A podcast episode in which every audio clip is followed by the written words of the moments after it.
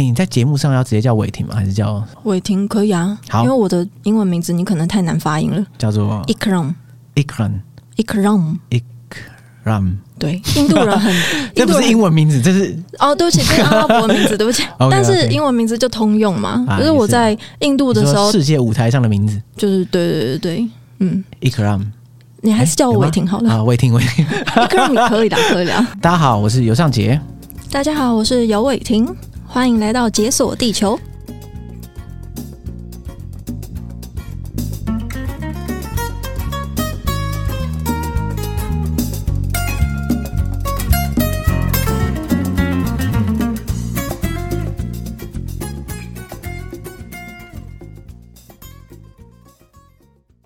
哎，你有没有数过我们到底有多少个共通点？我有想过，哎，哎，超多的，就是人类学啊，还有我们住的地方啊。你等下你是住大稻城吗？还是只有工作室在大稻城？我工作室在大稻城，但是我有的时候就是加班也会住在那里，所以我一半住在大稻城，一半住在一桥之隔的三重。OK，那我们也算是邻居。对，然后而且你是 Larry，就是我们南岛语族的王者 Larry 的大学同学。对对对对。然后他是我高中同届。嗯。所以，然后严格来说，我们也是同届。这么说起来，嗯。而且，可能是哎，应该一定是。不对不对，Larry 比我小，因为那是我的第二个大学。我的第一个大学我在念美术。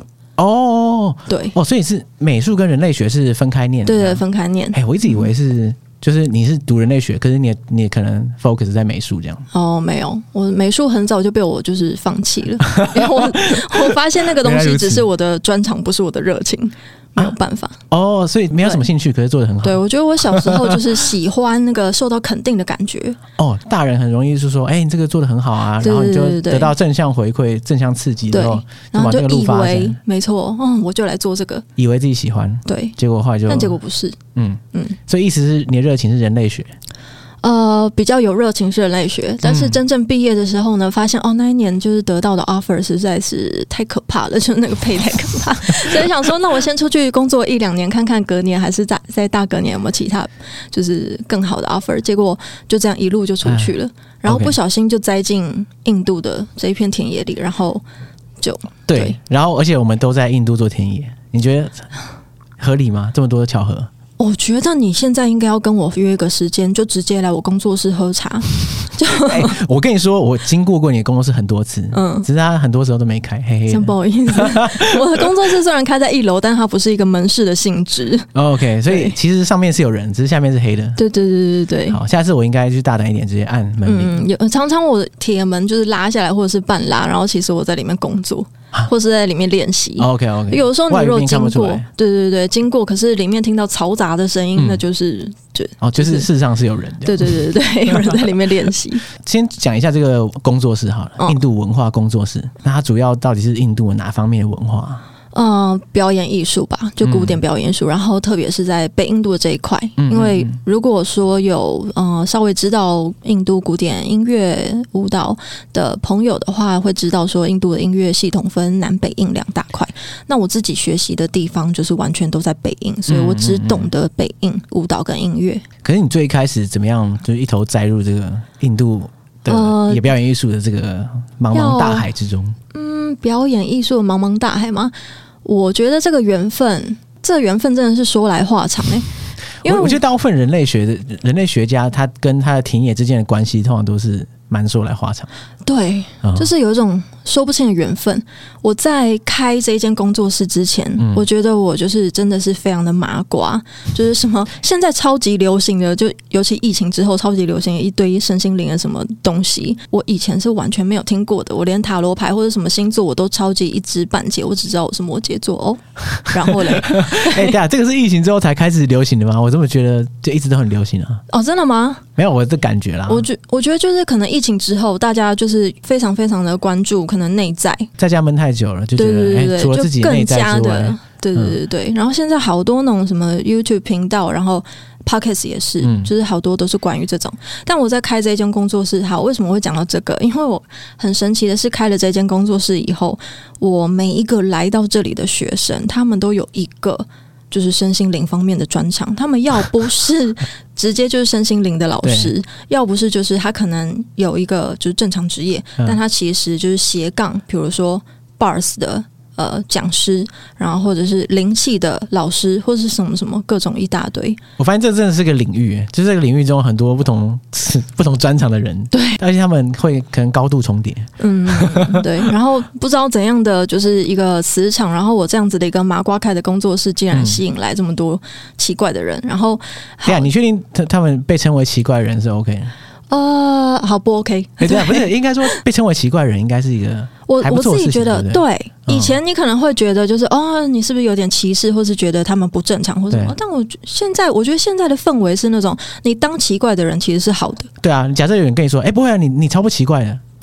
觉得哎呀，好，你在攻击我还是 是吧？对，就觉得哦，我超正常的吗？这样对，就是怎么样？我觉得只要是适合自己、自己舒服的都很好。嗯，好，所以为什么我会跟印度结缘？就是虽然我当了一辈子的几乎一辈子的麻瓜，但是呢，我跟印度为什么会结缘？结缘是因为我小时候可能幼稚园左右，或是幼稚园以前那么小的呃，那真的蛮小的。对对对。呃，我小时候做很多很奇怪的梦。我小时候很会做梦，不是啊，幼稚园以前做的梦，然后你也记得？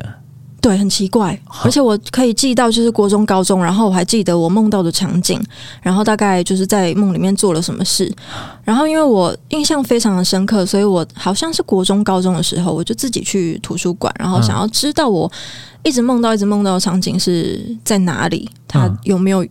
真的有可能存在在世界上任何一个地方，结果我查来查去，感觉比较像印度，所以我从小就对印度觉得好像比较亲切，或是比较有兴趣。你说在幼稚园还不到年纪，然后在梦里面就出现印度的场景。对，我觉得应该是印度吧。OK OK，嗯，对，至少外观上看起来像。对，外观上看起来好像是，嗯、但就是呃，一直以来我也都没有就是非常的放在心上，就是哦，我一定要去印度或是什么所谓的印度在 calling 我，没也没有，没那么夸张，对对，没那么夸张，就是我就一直很平凡的活到就是呃不知道几岁，然后呃。到哎、欸，对，差不多到二十几岁，快要三十岁的时候，才真正开启我跟印度表演艺术的缘分。嗯，因为那时候我就是经历了一个分手，然后就是我发现每个人跟印度有什么关联的时候，一定是经过人生的某个大事。对对对。然后因为那一场分手之后呢，我就想说，好，我现在手边做的这些事情，我都不想要再做，就是我。可能一个礼拜会固定每周几会去干嘛，每周几会去干嘛。嗯、但这些东西我就觉得啊，跟过去的连接太强烈了。我想要找一个我自己也很有兴趣，可是我从来都没有做过的事情。嗯，好，所以那个时候，身为一个肢体障碍的我，就选择了去学印度宝莱坞舞。对，你说在台湾学还是在印度学？我那时候在台，先在台湾学。嗯嗯嗯，然后呃，那时候对我来说是一个蛮跨出舒适圈的一个决定，因为。我在大学的时候，体适能课那个老师带我们做有氧舞蹈，每次什么左左右右、上上下下、往后转一圈、左转一圈、右转一圈，我永远都是那个落在最后面，然后我根本就搞不清楚我要去哪里的人。然后突然之间，你想要学印度宝莱坞？对。当然，我在这中间也是有看过一些印度电影，然后就觉得哦，印度人真的都很丢搞诶，他们就是 男生女生讲讲话，或是男生跟男生随便就是讲讲话，一言不合人海就出来，对，对对，就开始在那边丢搞。对，我觉得啊，这个国家是不是一个很开心的国家？看起来好像很不错。对，好，反正那时候就是想说我要去做一件事，那就选就是好，我要去跳舞。然后呢，我就就跳了大概一两年的宝莱坞，然后宝莱坞看多了嘛，我也会去看说，嗯、呃，就是有哪些女生就是跳的特别的好，嗯，就是为什么只有，比如说我我那个年代，我很庆幸我那个年代还有马杜丽这女星的存在，就是她是一个有受过古典舞训练的一个舞者。然后他后来跑去宝莱坞的产业里面当明星，嗯，然后他跳的舞蹈就特别的跟别人不一样，所以我就觉得啊，为什么会这样子？哦，原来他是因为有古典舞的训练，所以我也对这个有兴趣。所以你开始有这个念头，就要跑到印度去学，嗯，对。但是所谓学，到底要怎么学啊？因为印度那么大，而且那时候你虽然喜欢印度，可是你你也没有什么印度经验吧？完全没有，也没有什么人脉之类的。完全没有。啊，所以那这样这样到底是要怎么学？对，所以我第一年的时候，我第一年设定的目标其实是完璧归赵。啊，因为因为我要去印度这件事情，家人当然也是大大的，就是觉得很不安。哦、你说要活着回来，这是最大的活着回来，而且就是就是你知道，就是因为很多那种新闻媒体都说什么印度是嗯，就是好像女生会很危险啊，对对对，对。但我真的呃也没有亲身去过，我也不能跟我身边人说，哎、嗯欸，我觉得不会啊，我会很安全啊，或者什么什么。对对，对，所以我那时候就是立下的一个志愿是，就我今天第一年去我。不要求自己要学到多少东西回来，但是我要很安全的回来，没有出事就是好。对对对对对，就至少这是第一年的目标。嗯、那去之前就有写 email 给我现在的舞蹈师傅。哦，那时候你就已经锁定说我要找他来学。对对对对。可是他是会是一个教室的形式，还是在他家啊？那他到底是是怎样？是一个家教型？对，其实，在印度，我一开始呢，我也是打算想要去，呃，我们 katak 最有名的那个就是大老师 Maharaj。的学校去学习，可是我在详细问了他们的上课方式之后，因为他们是一个私立学校，有点像你可以想象成它是一个比较大的补习班，舞蹈补习班。嗯、对，可是呢，它里面就是比如说你学过 Kathak 多少，或是你完全没学过，好，你是非常入门，那你一个礼拜可以有一或两堂课。那如果你是学过多久，然后你可以有两堂课；你是 Senior Batch，然后你可以有两堂课。那我就觉得，诶。可是我要去三个，我我一个外国人，我只去三个月，你一个礼拜只给我两堂课，我觉得太少了，密度太低。对，嗯，就觉得啊，那我这样子好多时间都要自己练习，我又不知道会上课学到什么。好，我就想说，那如果是这样的话，我试试看找别的老师。所以我就找了那时候我有看过他的表演的老师，然后就到处找找找，看找不找到他的联络方式，然后找他 email，呃，写 email 去给他。我问他说，我什么期间我可能想要去印度学习？嗯。然后你有空吗？可以就是教我吗？对对。然后他就我们聊一聊之后，他就觉得哦，好像还 OK，他就告诉我说可以，那给我他家地址什么什么的。我就告诉他说好，那我班机几号会到？隔天我就去拜访他。哇，就是这个方式，看起来在台湾就很少见吧？呃，因为我听说，我听说台湾好像以前可能三四十年前还是四五十年前，也是有这种方式。学东西好像也是师徒制的，就是你对师徒制，对对对对，就是好像怎么讲，你可以偶塞嘛，对不对？那是啥？就是你去呃拜，就像是拜师，嗯，就是学师，就是你去找一个，比如说你想要学做鞋子，对特定的技能，对对，然后你就去他旁边，然后没有酬劳，就跟着他旁边学习，然后帮他做事情，那你也可以学到这个技能。嗯嗯，就很像这样子。OK，所以当时你就锁定了他，然后到德里之后就顺利的就拜入他的门下，这样吗？哎、欸，也没有哎、欸，还是他有提出什么考验之类的？我不是很确定师徒制怎么运作。真的要看老师，像我刚刚提到的那 Maharaj，、嗯、我现在的舞蹈老师他叫做 Mahua Shankar，这个让我摸不到耳朵。其实我们都要摸耳朵，如果我们讲那个老师的名字的话，哦哦，哦，因为要表示就是对不起，就是我。提到了老师的名字，好，我就摸一下耳机以代表我有摸。对，okay, 好，就是不要介意。对对，老师不要介意。就是现在舞蹈老师啊，Mahua Shankar，Mahua 弟弟，他就是我刚刚提到的那个 Maharaj，就是 Kathak 里面最厉害的那个大老师，嗯，他的徒弟。然后啊，Mahua 弟弟告诉我说，他被 Maharaj 收为徒弟，在整整他跟随他十八年之后，他才帮他绑上这个红带子。哦，你说你现在手上这个红袋子，对，他花了十八年才从老师那边拿到对。对，可是每一个老师不太一样，像我的音乐老师 Ustad Ghulam Sabir Khan。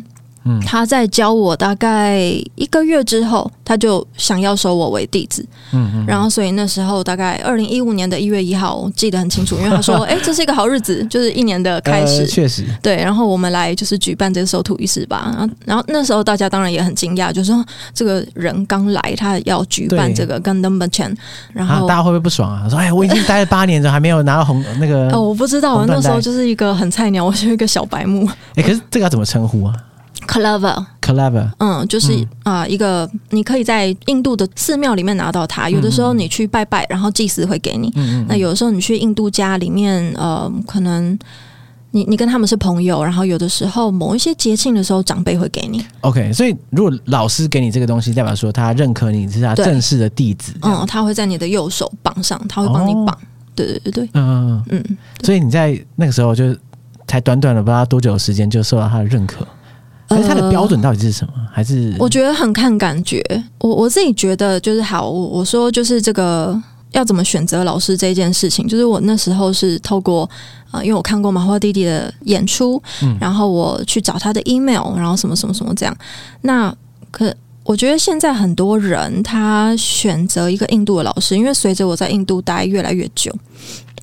就是我有看过很多外国学生到印度去，就是拜师学艺，他们可能会找一些社群媒体经营的很好的，因为近几年就是社群媒体非常的重要嘛。哦、对，对。然后或者是啊、呃，当然你也可以找那种很大的名字的，嗯嗯。对，可是嗯、呃，我自己觉得，虽然我找的老师也都不是小比较小的名字，可是就是可能没有到那么的非常的就是 top one 那种，嗯、对。那我自己会觉得说，你找老师其实最重要的是这个老师会不会教给你很多很多的东西。对，就我们说就是 Talim，就是他会不会教给你很多知识，给你很多课程。一开始的时候我真的没想那么多，一开始的时候我就是很很单纯的想说，哦，这个人愿意教我，嘛，或者弟弟愿意教我，我就去找他。然后我为什么会跑去学音乐？其实我是阴错阳差学音乐，我一开始没有打算要学音乐的，我想要学就是。念 Kathak 的音节，因为我们这个舞蹈，它必须要在麦克风前面，就是叽里呱啦跟观众讲一段，哦、然后是啊，对，就是有点像，就是念我们等一下要跳什么。如果我等一下念哒哒哒咚嘎哒给提给哒，然后我这边念完这一段的时候，我就说好，现在我要跳这一段 Parang，然后音乐乐手开始，我就走到舞台中间。哦，所以它是互动性比较强的一种，对对对对对，啊、会一直要跟观众讲话的。OK，对，所以我那时候就跟麻花弟弟说，哦，我因为我。我我在台湾的时候，我那时候没有非常的懂得，就是他们的每一个角色，每一个乐手的角色叫什么名字。我就跟麻花弟弟说，我想学 vocal，嗯，我在我觉得这样子可以帮助我，就是 Kathak 学习。然后麻花弟弟听到，在他理解，他就觉得，嗯，对，就是你可以去学 vocal。我有认识一个很好的 vocal 老师，然后就把我推去学。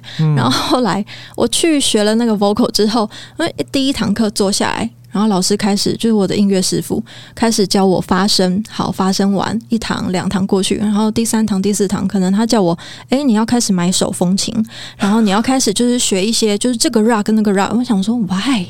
但是我还是就是乖乖的，就是做，照做这样。对对对，但大概大概到学了，我觉得有一两两三个礼拜之后，我才发现不太对劲。就是原来我本来想要学的，就是舞蹈的口诀这个东西，它的角色叫做 Parang。嗯。这个东西其实你在舞蹈课上面就有了，然后可是如果你说，当你在印度，你说你要学 vocal 的时候，他们觉得哦，你是要来学戛纳，就是你要来学声乐，嗯嗯，所以我就被带去学了声乐。所以阴错阳差，就是你变得什么都要学。对，阴错阳差变成我两个科目都要学。可是老实说，我第一年结束的时候，我也有考虑说，这个东西我其实。你要不要没没有设定要学啊？要不要认真学一个就好？对对对对对，就想说，那我明年就是还要再继续我的音乐旅程嘛。嗯、但后来因为我的音乐的师傅真的是对我很好，嗯，就是我觉得就是进入师徒制的那种真正关系，然后他们把你当做一家人。所以老实说，第二年我是有一点点觉得，哦，那不然我再来学好了，就是不好意思这样，哎，大家都这么好，那我不学是不是？对，就觉得哦，就是好像我把他就是好像没有很认真看待，可是人情压力啊。对，好像一开始有点像这样，嗯，然后后来当然是就有渐渐的感受到师傅给你的 Talim 的那种重量，然后你也会好好的想要接住它，嗯，嗯，所以刚才呃我们讲到就是选择老师这个部分，其实你现在去印度有很多很多，不管是日本的还是台湾的，或者是就是泰国的很多的呃我们的同学，他们都有去别的地方拜过老师，嗯，然后其实。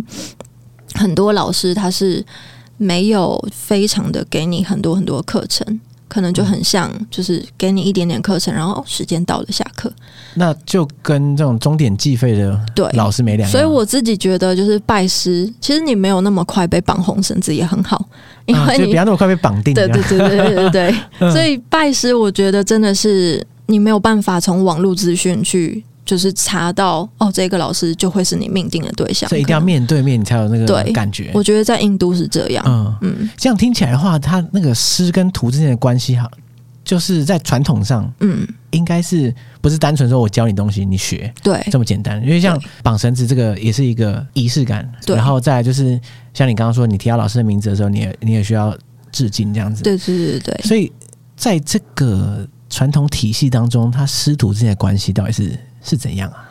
嗯，我我觉得就是今天要看你学习的态度，因为我自己在教学的时候也是，呃，马花弟弟他曾经有就是在某一年。呃，他有告诉我说，你现在在台湾已经在教学了，你回去之后，你都要帮你的学生绑红绳子。但是我其实没有这样子做，嗯，因为每个学生他不一定会把你的你教给他的 talim 放在一个怎么样的一个地方，嗯、可能对他来说是一个娱乐也很好，然后是一个运动休闲也很好。嗯、可是如果他真的也像可能我的师傅就是传给我，然后我好好捧着。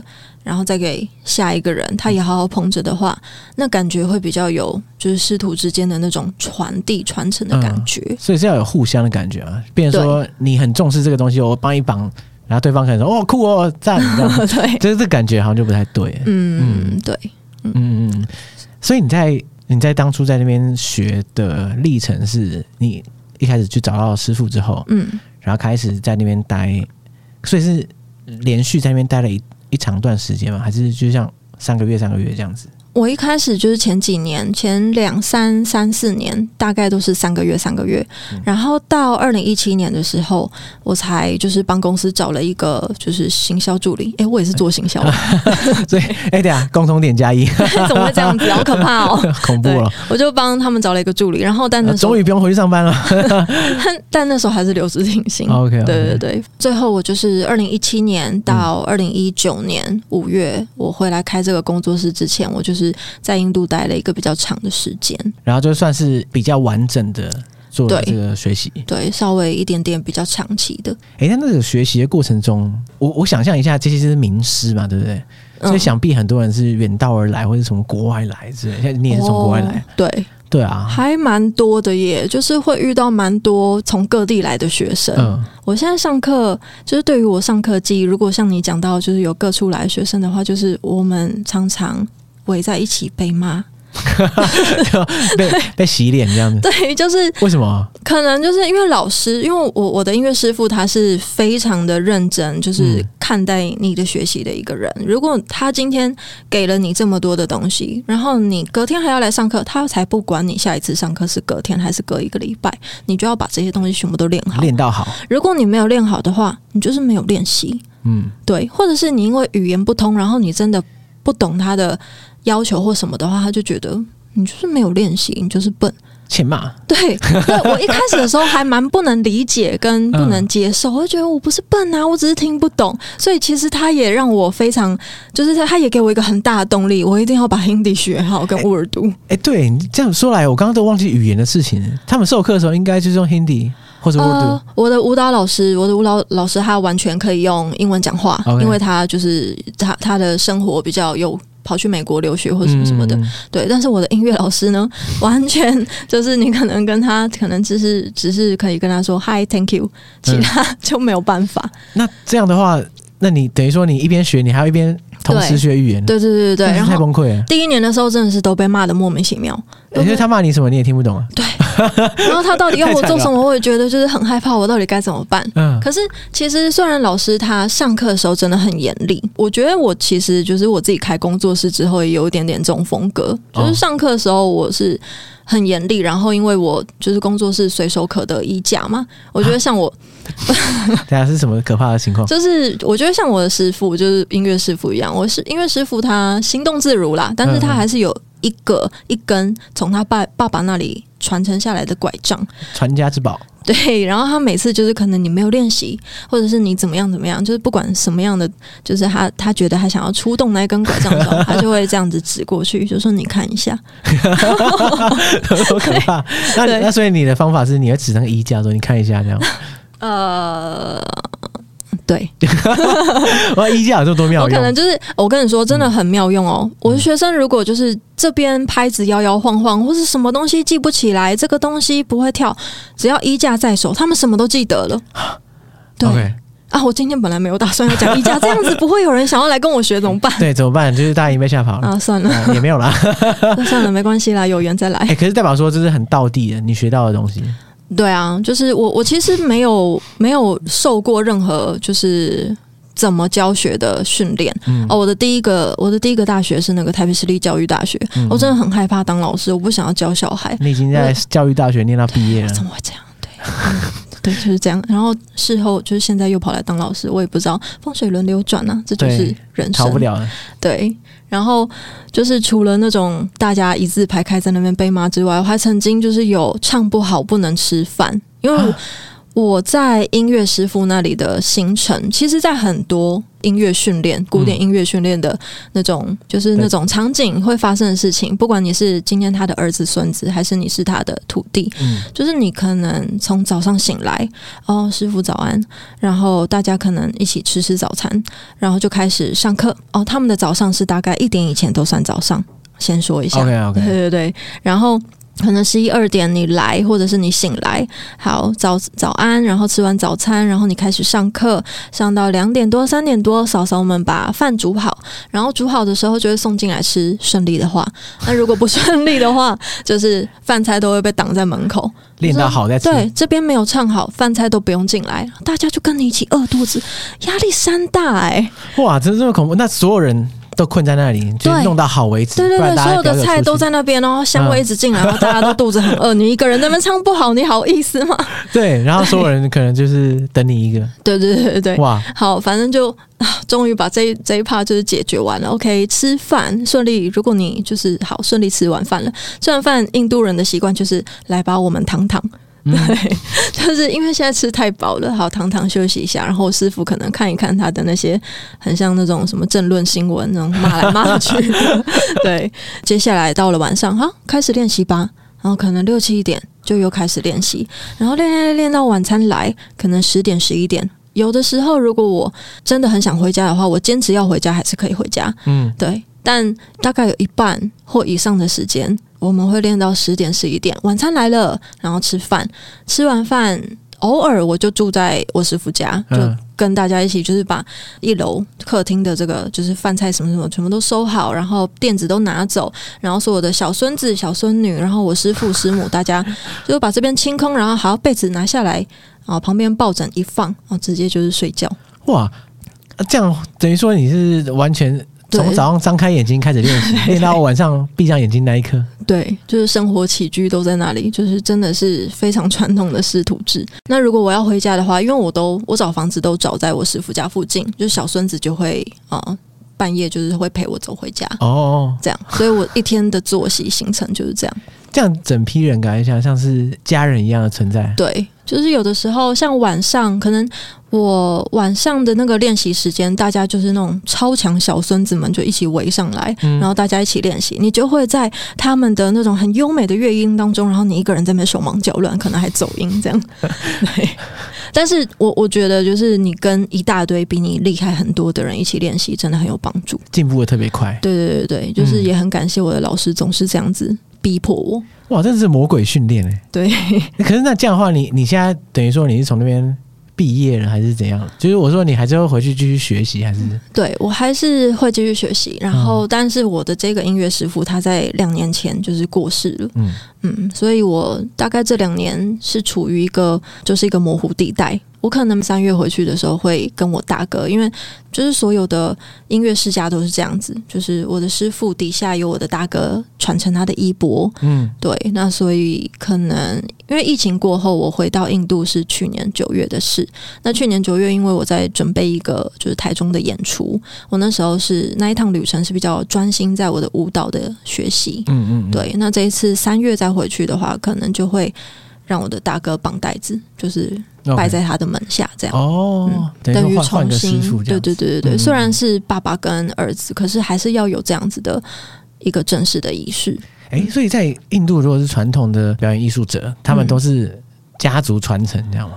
对，这个我觉得就又可以讲到就是一些历史的故事。哎，可是，在讲这个家族传承，嗯、因为我刚刚讲到我师父跟他儿子，我想到我最近要去看的一个演出，就是四月，嗯、他也是一个就是很厉害，因为像我的主修是 Sarangi 嘛，对，那他也是一个很厉害的 Sarod 琴，他会来台湾做。刚好是这个 Amjad，然后跟他的两个儿子会来表演。哦、我觉得大家如果有兴趣的话，等一下我也可以讲一下。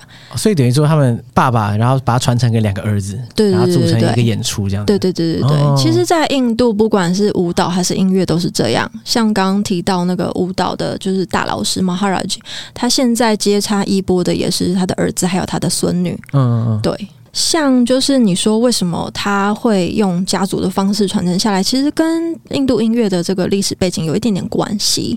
在以前的时候呢，它其实没有就是所谓的南北印之分。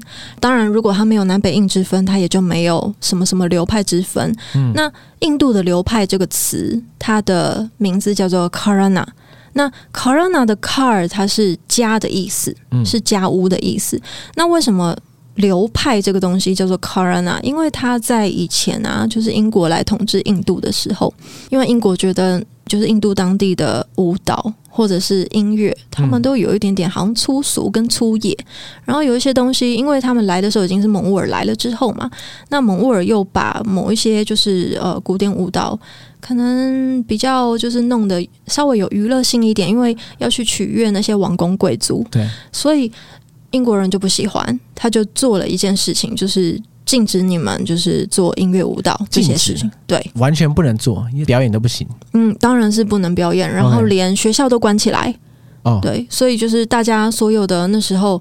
不管你是教坊还是什么学校，全部都关起来，然后都被赶回家。嗯，可是，一些音乐跟舞蹈的老老师、一些大师，他们觉得自己的东西非常的珍贵啊，他们想要传承下去，怎么办？他们关在家里面，就是偷偷的教。哦，把门关起来，反正没有人知道。对，然后第一个你可以抓到谁来教？你家的儿子，你家的孙子。他 说：“我真的很想传了，就就传给你了。”对，就是你必须要继承我的衣钵，这样。然后再来就是可能。有一些徒弟偷偷的来家里面就是学，所以因为我们都就是关起门来，然后在家里面偷偷的教，然后可能譬如说好舞蹈的话，我们有 Jaipur Gharana，然后勒克瑙的 Gharana，所以可能是斋普尔这一个地区，它是一个什么样的，就是这边的老师们都是一个什么样的风格，所以就变成哦 Jai 普尔这里的。Gharana 这里的风格是怎么样？然后勒克瑙是怎么样？那音乐的部分的话，比如说 Moradabad 是怎么样？Delhi 是怎么样？嗯嗯，对，等等，会变成这样。哦，所以每个区域、每个城市可能都有自己的家学渊源。对对对对对。然后可能比如说你这个家学渊源，你很很，比如说你很厉害了，然后你就变成这个 Gharana 的代表，这个地区的代表。那他。这个 Gharana 就会用你住的这个地区来命名。嗯，但我这边我也要，就是因为我我我我有我，因为我们都是人类学背景嘛，对对对，我觉得这边也要有一件事情是要感谢英国的，因为我们以前就是念人类学，不是都知道说殖民的同时，人类学家也到各处去工作嘛，因为殖民而产生的学问。对，对，不好意思。嗯、然后，所以那时候其实我们现在留下来的很多 rug，很多他们音乐的记录，其实是那个时候的人类学家跟音乐家去记录下来的。嗯，因为印度的音乐跟舞蹈，你所有的知识，所有的像我们说这些 talim，全部都是口传。嗯像你到学校里面的话，你会拿到课本，可是课本里面可以记录下来、可以写下来的东西很有限。老实说，你在学校里面学到的东西也很有限。对，因为我有学姐是在就是从学院派出身的，但是他们的学习真的就是像不会比施工的那个学校就是再多更多。嗯，比如说，如果你在 Kathak Kendra，就是他们国立的 Kathak 的学院的话，你会就是很。你有一个主修是你的卡达克舞蹈，嗯，然后再来你要学两个乐器的副修，那可能有塔布拉鼓、有西塔琴、有萨朗吉、有声乐、有等等等等各种各种，所以就是像这种呃学院制跟师徒制的东西就会有一点点不一样。那呃，因为我们都是这样子靠口耳相传，所以有很多很古老的东西其实都会遗失。那那个时候反而有很多很多记录都在英国人那里。哦，因为他们过去可能没有这个建档的习惯，对，可以这么说。他们到现在还是没有，嗯、很少。可能经过几百年的这个世界殖民历史下来，我想大部分人类很已经很习惯建党这个哦，对，然后英国人又把它传承下来之后，变成一个我们觉得比较容易去接触到的一种形式。嗯，对，嗯，而且像他们就是在帮我们建党的时候，就是他们也可以把它写成一个大家都比较可以理解的方式，因为那时候的人类学家是跟英国的一些少数支持，就是印度的音乐应该要被留下来的一些音乐家一起工作的。嗯，哦。嗯哦，所以他没有真的采像殖民政府这种立场，就是觉得是这些还是有一些少数人.对，所以他们就是会偷偷的，就是大量的去搜集资料。嗯嗯嗯。如果说真的，对啊，如果说真的照那个殖民政府的意思，这些东西都是对他来说是不入流的东西，嗯、可能就此被消灭，有可能。对，那个时候，嗯嗯。所以哇，人类学家贡献加一，对，觉得欣慰，谢谢，与有荣焉，对，对，与有荣焉，觉得沾光。虽然现在自己没有在做，哎，怎么会没有在做？我说严格来说，传承不同的文化，我觉得也是人类学家的使命之一嘛。好像你广义来说也是这样子。哎，搞不好在实物上，嗯，你才是有在做事情的人类学家，是吧？对，因为多的是人类学家，就是整天关在象牙塔里面。就有些人是这样的，我知道，对，对，对，对，不指定谁这样，但是是有这样的人，有有有有，对啊，哎、欸，其实听了这么久，我还是不是很确定，就是你学习的那种表演形式到底具体长怎么样？我觉得有一个蛮特别的东西是，当我在学习舞蹈的时候，嗯，不止舞蹈，音乐也一样，就是我的老师会跟我说，你来学习舞蹈，你不要只想说你只是在跳舞，在我们印度的表演艺术里面。音乐跟舞蹈还有戏剧是互为一体的，所以你不要以为你当一个 dancer，然后你好像不是一个 actress，其实你也要是。然后你以为你是一个 dancer，好，你又身兼了 actress，你好像不是一个 musician，也不对啊，因为我们全都要，我们全部都要学。然后因为像我们古典舞者。呃，如果你有注意过的话，不管是婆罗多、Kathak，然后 Odissi、Kuchipudi，所有的就是什么现在承认的八九种古典舞，我们的脚上都有脚铃，嗯，对，对，然后才可以反映出我们的舞步嘛，对。那个就是我们的乐器，那不只是我们佩戴一个乐器在身上这么简单。对于 Kathak 的人来说，非常非常重要，因为我们比较传统跟正式的演出的话，旁边一定都会有乐手，比如说西塔琴，就是台湾也非常的 popular，然后在美国、在印度也是非常的。呃，最流行的一个印度乐器，然后塔布拉鼓也是必须，因为它是一个节奏乐器，北印度最重要最重要的人。然后可能有萨朗吉，然后有手风琴，还有一个我刚刚讲到的 Parang，他要帮你在那边念那些塔塔塔 tunka tik ta tik ta te tik ta tik ta te 这些节奏性的东西。所以你会有这些乐手。那如果今天你没有一个音乐知识的时候，当他们在帮你念节奏，或是在他们在帮你唱歌，你怎么知道你现在来到哪一拍？对。然后你听到这个音乐的呃模样的时候，你怎么知道你要做什么？嗯。因为其实我们的节奏跟曲式，就是它的那个旋律，都有一定的就是对应。比如说你的舞蹈这边就应该要做什么？对对。诶，让我想到，就是它有点像佛朗明哥的感觉，对不对？对。超级像的，因为像很多人讲到佛朗明哥，会觉得说，哦，这是一种舞。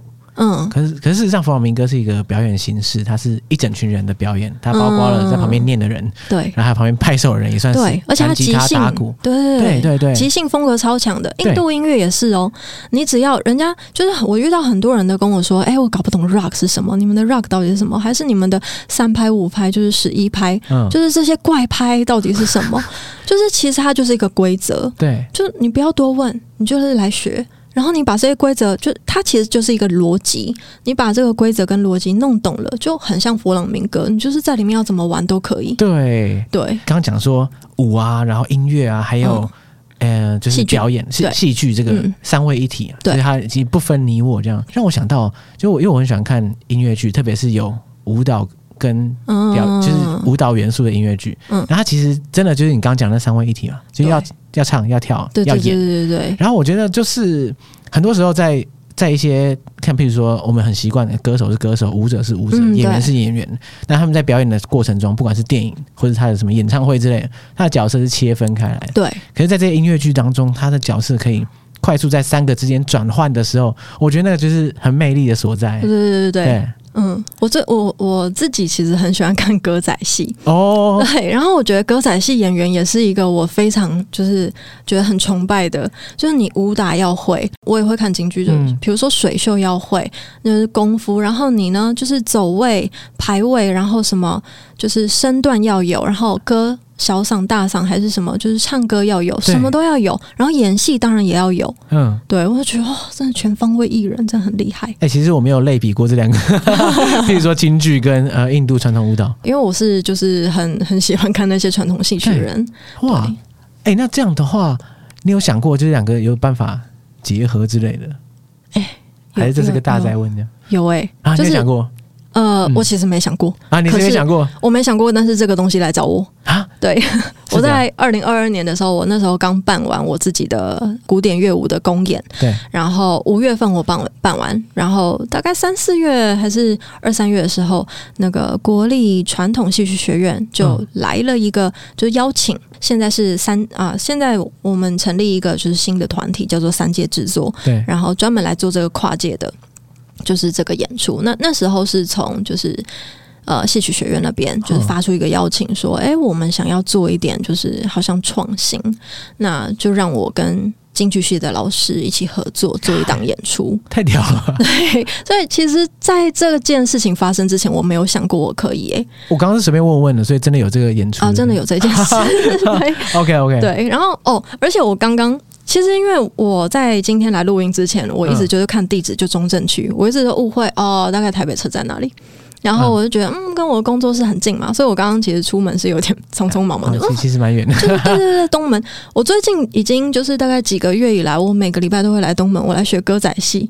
哦，你现在有在学？对对对，就嗯、呃，就是小学啦，就是成人的当然是没有办法学的那么厉害，但是就是小学。所以我刚刚来的时候，我觉得很不可思议，我最近怎么一直来这里？等一下我可以去小珍珠买面包了。哎、欸，所以说，也许你搞不好在学习歌仔戏的过程中又。得到什么灵感？可以回归到，而且，嗯，而且我发现好多我们的身段其实是共通的耶。嗯，对，就是一些什么云手啊，然后一些就是走路啊那种走步，嗯嗯，云步或什么什么的。嗯，应该是这样子说好了，就是艺术是无国界，其实很多东西它是人类共同的语言。对啊，如果你纵观各个不同文化的艺术的话，其实很多共同点。对，只是它可能就是穿上了那个文化的外衣。对，它可能染了一点点玛莎拉的味道，然后我们我们歌仔戏可能就我不知道，卤肉饭跟那个 珍珠奶茶的味道，对对对，对。但我我自己还是觉得，就是以现在台湾的环境吧，嗯，就是我还是希望可以培养出一批传统的那个底子很好的学生，可以就是好好的端好我们的 Talim。就是把不管是音乐还是舞蹈的东西这样子端下去，我们再来一起合作跟碰撞。就是至少你本业要练好，才有办法跟别人碰撞。那本业就已经练得很烂了，还要跟人家蹦出什么新滋味，应该也是蛮蛮难的。啊、嗯，我可以就是举一个例子，为什么你后面的那个底子很重要？我最近从印度订了一把西塔琴过来哦，对，然后我们就在听，就是可能不同的乐手弹奏的声音。好，然后我们听了一轮之后，然后再去听我二哥，因为我音乐师傅家大哥是传承那个萨朗吉，二哥是西塔琴。嗯、好，我们再去听了一下，就是二哥有上传的一个他在家里面随便弹一下的那种，就是几个，就是一个小小短片。对，然后只有几个音出来哦，哇！就是你就觉得那个程度差太多了。那我是跟就是我最近在跟我一起上课的那个萨朗吉学生就是听的，因为他就是一直在问说，嗯，为什么我现在学的这一个技巧还没有练好？为什么你要叫我一直学新的进度？嗯，我我就觉得我可以理解为什么当初我师傅就是会叫我说，你嘴巴闭起来，你就是好好的练习跟学。对，就是我们有太多的为什么，因为我们不懂。可是，就是到后来才知道说，嗯。你就是要一直学很多东西，可能你觉得哦，你这个 A 技巧还没有练好，可是如果师傅愿意的话，他一直给你别的东西，你一直就是往前走，往前走。当然，你后面的这些东西没有放弃去练习它，你有空的时候好好去练习。那你一直累积，一直累积，有一天你回过头来，你再弹这几个很简单的，就是可能速度比较慢的，还是很简单几个音的时候，诶，你发现你的厚度不一样了，突然豁然开朗。对，就是你的这个东西不一样了。嗯。嗯，所以这是为什么塔林很重要。嗯嗯，然后像我们这个萨朗吉的乐器啊，老实说，它在台湾或者是说在印度，其实也没有推广的非常的怎么讲，非常流行。嗯，因为它是一个比较难的乐器，就像我刚刚讲到的那个萨柔琴，就是它的难在哪里？比如说萨朗吉好了，它是一个就是必须要用就是纸背。去演奏的乐器，而且他没有指背哦，不是指腹这样，不是，因为一般的乐器都是指腹，对对对，弹钢琴或什么什么，指背到底是。然后，而且它没有琴眼哦，萨肉琴也是一样，而且萨肉琴也还很刁钻，它用那个指甲、指甲跟指腹的，就是中间这里，然后去靠那个弦，我感觉很痛。哎，应该习惯就不痛了。对，我觉得他那个就是有一点点，而且哦，而且萨肉琴它的那个琴弦都是不锈钢，嗯嗯，对。然后我们呃萨朗吉的话还是羊肠弦，稍微粗一点点，对。所以其实这个东西就是。它非常难上手，你没有办法像学吉他，还是学可能西塔琴，嗯、还是说学塔布拉鼓？因为我自己也有学过一阵子塔布拉鼓，嗯、比起来真的是不痛，然后又好上手多了。对，可是像萨朗吉或萨肉的话，连你在印度就是跟人家说哦，他说那你来这边干嘛？然后哦，我来学音乐，学了什么乐器啊？萨朗吉，然后他。佩服佩服，这样。就是怎么会这样. 或者是，其实就是像我师傅也带我去很多很多场合，嗯、就是可能就是会必须要就是打扮好的那种场合。对。就大家如果遇到萨朗吉的人啊、萨柔的人啊，就是这种真的是比较，我我不能说它比较小众，我应该说就是它没有办法那么。大的让所有的人都来学，嗯、因为它门槛很高，进入门槛比较高。对，可是它的位置是很高。嗯嗯，大家如果听到你是哦，你是 sarangi，或是你是萨柔琴，嗯、然后大家就尊敬尊敬。那一种就是怎么会这样？对，其实你讲到的萨朗吉或是萨柔。我都不是很确定他长什么样，或者他声音怎么样。嗯，好，如果大家很想要知道就西塔星长什么样，你可能就先上 YouTube 看看。你想要知道萨朗吉长什么样，你可以就是到我的官网，我有就是一个他的大特写。嗯，那你想要知道萨柔长什么样的话，你现在有个超级好的机会，因为你四月份的时候，四月十二号。嗯呃，国家两厅院他有办一个演出，就是叫做《印度回响》，他就刚好请了这个最厉害、最厉害 s a r o 的首屈一指的这个大师过来。哦、那我个人的话是坐在一楼绿色。哦，那一区？哦，你已经买好票了。对，就是我，我一知道这个消息的时候，我就立刻秒定。OK，对，所以大家如果就是有听到这一集节目，然后你也刚好坐在一楼我的附近的话，可以来，就是我的票价是一千五，可以过来跟我相认。哦，你在一千五那一区的 对？对对对，因为一千八的前面都被买光了啊。哦，所以这个也是，所以赶快来买啊！真的，真的，对对对。Okay, 印度回响，对，好，哎、嗯，干脆我们把那个节目连接放在那个好啊资讯栏里面。对，有兴趣的话可以跟伟霆坐隔壁。如果运气这么好的话，对。然后，如果对你有你有就是任何疑问的话，你也可以写信到粉丝页来问我。OK，、嗯、就是明年要做的什么什么啊，就各种乐器我也都可以提供。就是哦，我我就是还蛮喜欢就是看书写东西的，嗯、所以我方格子上也会介绍很多乐舞的东西。哦、方格子上你也有可以追踪的。嗯、对好，那我就统一放在资讯栏。就是大家就是都可以来，就是看看。嗯嗯，那什么时候看得到你的表演啊？啊，我个人的表演吗？啊、我还在租场地，我觉得我还在找场地。啊、OK，对对对对，所以有的话就会。及时公布有的话，对对对，我会就是写在我的 Facebook 嗯 IG。好，我帮你分享。好，到时候有的时候。OK，好，谢谢。好，那在你表演之前，我们就在两厅院见了，对不对？因为那一场我应该也会去听啊。哦，好啊，好啊。可我不知道你的位置哪里，我我现在买买你隔壁来吃。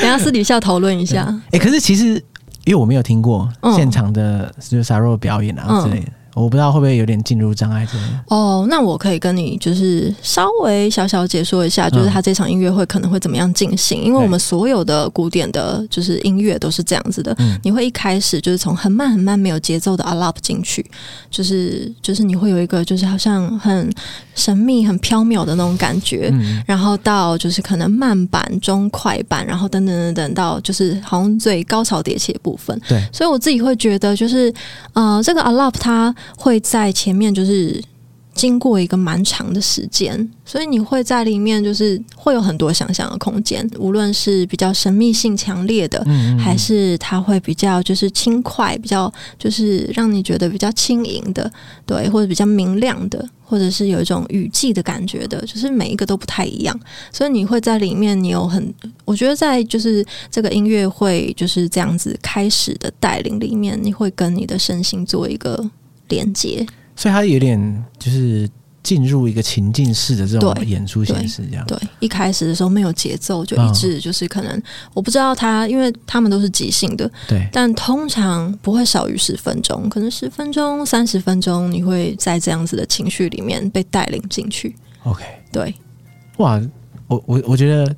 更难想象了，不过我感觉很酷哎，就这跟我之前接触到的一些音乐形式、表演形式，应该会蛮大的不同啊！我我真的觉得印度的古典音乐真的是很难啊，就是而且你也很难在台湾可以听到这么有水准的演出，所以还就是蛮推荐你也可以跟我一起，就是来听听看。我先划位在你隔壁，对大家中场休息的时候来讨论一下，这样好。